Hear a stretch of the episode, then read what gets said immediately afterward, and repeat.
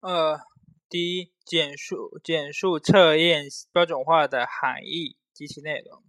测验标准化是指测验的编制、施测、评分和解释分数程序的一致性。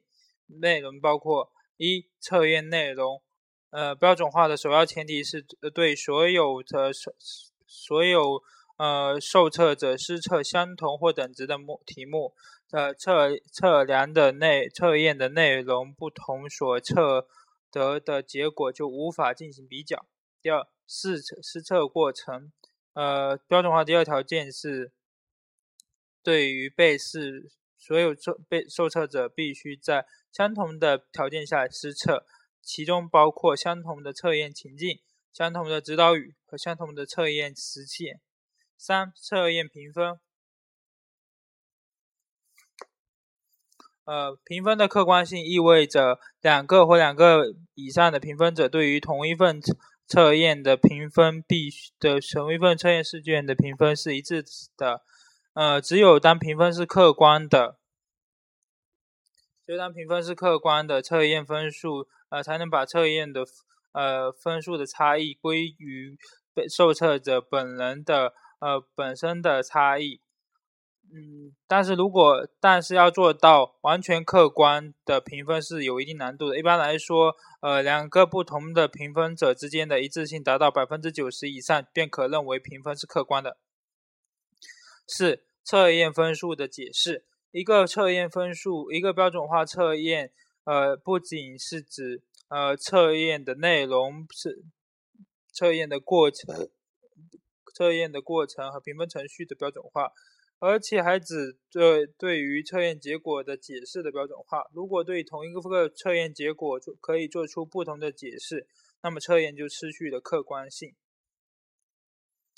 呃，简述测验等值的含义及其及其条件。测验等等值就是说，对于考核同一个心理特心理品质的多个测验形式做出。呃，做出呃测验分数系统的转化，进而使得呃这些不同测验形形式的测验分数之间具有可比性。等值的条件有：一、同质性，即被等值的不同测验形式所要测的必须是同一个心理品质，测验的内容范围也应该相同。呃。不是同测量同一个心理品质的测验是不能被等值的。二、等信度，被等值的不同测验形式必须具有相等的测验信度，不能指望一个低信度的测验低信度的测验通过和一个呃高信度的测验等值而提高其自身的可靠性。三、公平性。公平性是指考生参加被等值的不同测验形式的任何一个形式的测试，等值后呃的结果都是一样的，不能出现参加不同的形式的测验经过等值后的结果有高有低。嗯，三四可递推性，呃，如果测验 x 和测验 y 之间有等值转换关系，f(x) 等于 y。呃，则测验 y 与测验 z 之间有等值关系，呃，转换关系 g(y) 等于 z，那么呃呃，测验 x 和测验 z 之间就有有就一定有测验 x 和测验 z 之间的 h 关系，呃，关系 h 存在，即呃 h(x) 等于呃 g(f(x) 等于 z。这种递推关系可以被递推到更多的被等值的测验形式。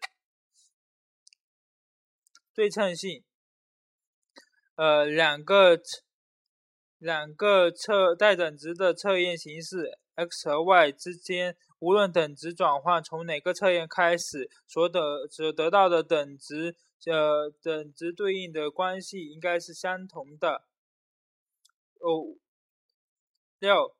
测呃样本不变性，呃测验 x 和测验 y 的等值关系是由测验呃是由 x 和 y 本身的内在性质所决定的，与寻与为寻找这种等国等值关系而采取数据时的所使用的样本没有关系，也也与采取采集数据时的测验情境没有关系。呃，三、简述参标准参照测验的预测方法。标准参照测验目前的预测方法有三种：一、前测后测法，选择一组被试，呃，在其接受与目标测验目标相关的内容的教学过程前后各试测一次，取得前测后测的结果。呃，前者是指呃未掌握者在测验水平下的。水测验中的水平，后者则是呃已掌握者在测验中的水平。二是以接受教学法和以接受教学法和呃未接受教学组方法，即选择两组被试，一组被试呃一组接受呃已经接受了有有关测验目标的。呃，内容的教学，而另一组测验目，另一组没有从未接受过。若将两个若将测验施测于两组，那么即可得到与第一种方法比较相应的呃一种两组结果。嗯，三对照组方法，选择两组被试，其中一组被试被学生评定为掌握组，另一组被说被评定为未掌握组。当测验同时施测于两组。便可得出差不多的结果。标准参照测验就是要测验呃被试在某一个领域的绝对水平，如是否掌握了相应的知识技能。那么，如果参照测验是标准参照测验是有效的话，那么高水平的被试就会得到高分，那么低水平就得会得到低分。因此，对于标准参照测验的预测，就是要找到合适的高水平组和低水平组，然后比较他们在于同一个测验中的呃表现。呃，如果差异显著且高水平呃显著高于低水平的话，那么说明测验是有效的，否则就要重新修改测验。呃，简述自成量，简述自成式量表的优点缺点。优点是，呃，样本呃量表的编制，量表编制严谨。统计呃结构明确，二呃测任务清晰，题目量大，考全考察全面。三适合团体测验，计分和解释简单客观。缺点包括作为和一作为和社社会占取效应。二反应情反应定式影响。三校标测校标效度的偏偏低。呃。第五题，自程式测测验的编制方法有哪些？一、逻辑分析法，根即根据对于人格概念的理解和逻辑推理，呃，来确定测验的内容。二、理论推导法，根据某个理论来做出来指导测验的建构。三、经呃 因素分析法。以统计的方法来确定，呃，要测量的人格结构。四、校标团体法，对于对照的校标组和控制组的结果来确定测验。嗯。六题，第六题，简，嗯，投射测验有哪些类型？一、联想法，给被试一个刺激。让他说出所要联想的东西，联想到的东西。呃，二构造法，让被试根据他所看到的图画，拿拿编造一套含有过去、现在和将来的发展过程的故事。三完成法，让被试把不完整的句子、图画、故事补充完整。四排选法。要被试根据某一个准则来选择项目或者做出排列。五表露法，呃，要被是根据某种特某种媒介自由表露自己的心理状态。第七题，呃，阐述标准参照测验和常模参照测验的区别。呃，区别在于一，嗯。对于对于测验结果解释参照系不同。标准参照测验的参标准参照测验解释结标测验结果的参照系是预定的外在标准。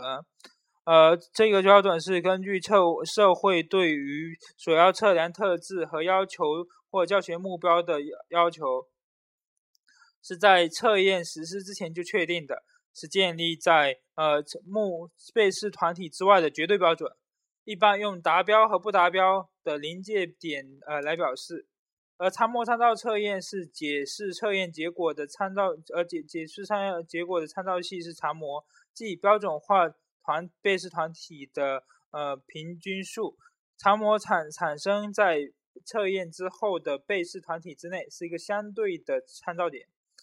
第二个是对于结果的解释不同，标准解释结果时，呃只是将被只需将被试的测验分数和标准分数，呃即分数界限相比较，从而对于被试是否达到标准直接做出判定。被试之间的测验分数不必做出解做比较，呃，某个测验某个被试成绩的优劣不依赖于其他被试的表现。常模是对测验结果的解释，呃，对是用常模组的平均数来说明某个测被试的测验成绩在标准化的被试团体中的相对位置，呃。对于测验成绩的解释完全依赖于常模组，脱离了这个常模组就丧失了对于测验分数的解释功能。三、分数形式不同，标准是进行的是绝对评分，呃，被试所得的分数是绝对分数，即一般用及格和不及格、达标不不达标、录取不录取、合格不合格、掌握不掌握等形式表示。而标准参照测验是相对取相对评分分被试获得的相对分数，一般用百分等级或标准分数进行比较进行表示。呃，用途不同。呃，标准参照测验主要是用于各种各各各级各类学校的毕业证书的考试，各种招聘录用考的考试，呃，任职任职资格证证书、从业执照考试，以及各种各平时各类的。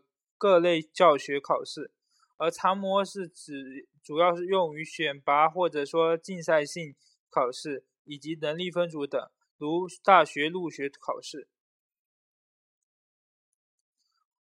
第，呃，第五，测验的组成不同，标准的测验目标不多，内容不广，范围不大，其目的是是为了保证每个测量目标的。上呃有足够的测题，能够测出被试是否达到目标的状况。测题在测验中是按照测量目标分组的，呃，测题与相应的测测测量目标相匹配，两者之间有较高的一致性。测量目同一个目标目标的题目，既充分既充分既。既数量充足，又具有高度的同质性。测量的测题的难易程度取决于测量目标的需要。测题的区分度对他来说没有什么意义。呃，因为其目的不在于区分出被试的个体差异。常模参照测验的测题是难度适中，区分度较大。呃，这样就可以把呃使被试。呃，被试成绩分成分布较分布较广，分布范围较广，呃，出现最大限度的变变异性和离散度，从而增加测题对于被试的鉴别能力，以利于呃对于不同水平的被试进行可靠的区分。测题是从呃十分广泛的范围中抽取出来的，并以孤立和分散的形式分布在测测验中。第二部分，呃，联系，呃，标准和常模的联系。标准参照测验中有常模的因素，在为一个为某种被试团体确定分数时，总是要考虑到这个被试在所测所测品所测特质上的一般发展水平，也就是标准中含有常模的因素。第二，标准参照测验不否认个体差异的存在。标准参照测验虽然强调标准的达成，但是它并不抹杀个别事间的个体差异。它承认，无论在达标的达标者内部还是未达标者内部，都存在着掌握百分比的不同。三，在有些情况下，标准参照测验和呃常模参照测验可以结合使用。比如，有一些测地区，呃，为了减轻工作量而将呃初三的高毕业生和高中入学。呃，毕业考试和高中入学考试合并为一次考试，这是因为这两者考试的内容大都受到了初中各科教学大纲的制约。呃，高中入学考试的淘汰率不高，呃，初中，呃，初中生中的绝大多数都可以升到高中，呃，升到高中去。总而言之，常模参照测验是以正态分布理论为基础，它关注的是受受测者之间的相对差异。而标准参照测验则关心的是个体的绝对水平。这个参照点的不同决定了测验的测验获得分数的意义，测验的组成的不同。同时，两个测验也是因为实践需要产生的，因此它们的用途上自然也有些不同。第七、第八题。呃，如果你现在要需要对一个刚刚做完某种心理测验的人做反馈信息，那么你在解释分数时应该注意的原则有哪些？一、主事应该充分了解测验的性质和功能。二、对于导致测验结果的原因，如遗传经验、测验情景的解释要应该慎重，避免片面极化。嗯。三、必须充分估计测验的常模效度的局限性。呃，四、解释分数时应该参考其他材料，如受受教育经历、文化背景、呃面谈内容、习惯、态度、呃兴趣、动机、健康、言语能力、其他以及其他的那个测验资料。五、对于测验分数，应该以一段分数来解释，而不应该以特定。数值来解释来解释。六，对于来自不同测验的分数，不能直接加以解释比较。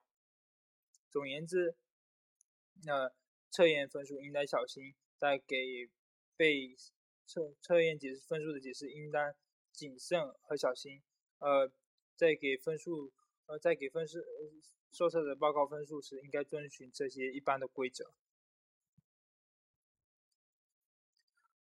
三，呃，心理测验在实际工作中有哪些用途？结合自己的实际情况，看看心理测验对于你自己以及将来会有什么样的影响。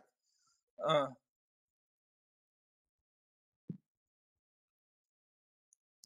一，呃，心理测验在实际中的用途包括一，呃，选材，在教育、企业人士、艺术等领域，心理测验可以用来选拔相应的人才。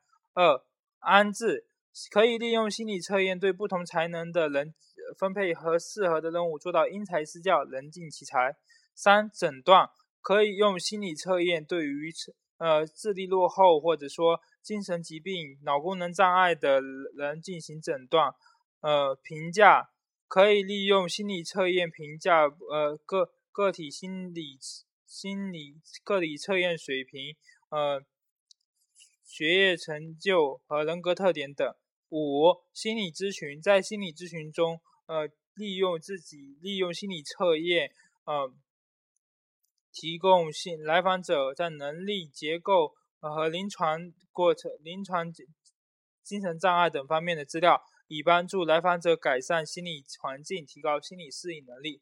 哦，对于我自己个人来说，呃，目前可以用于呃来呃用心理测验来推断我自己未来适合的呃呃工作领域，或者说我的职业的取向。而在我自己未来工作当中，我可是要做心理咨询的。那么在心理咨询的过程中，我也需要用这些呃心理测验来帮助我的来访者做进行诊断和咨询。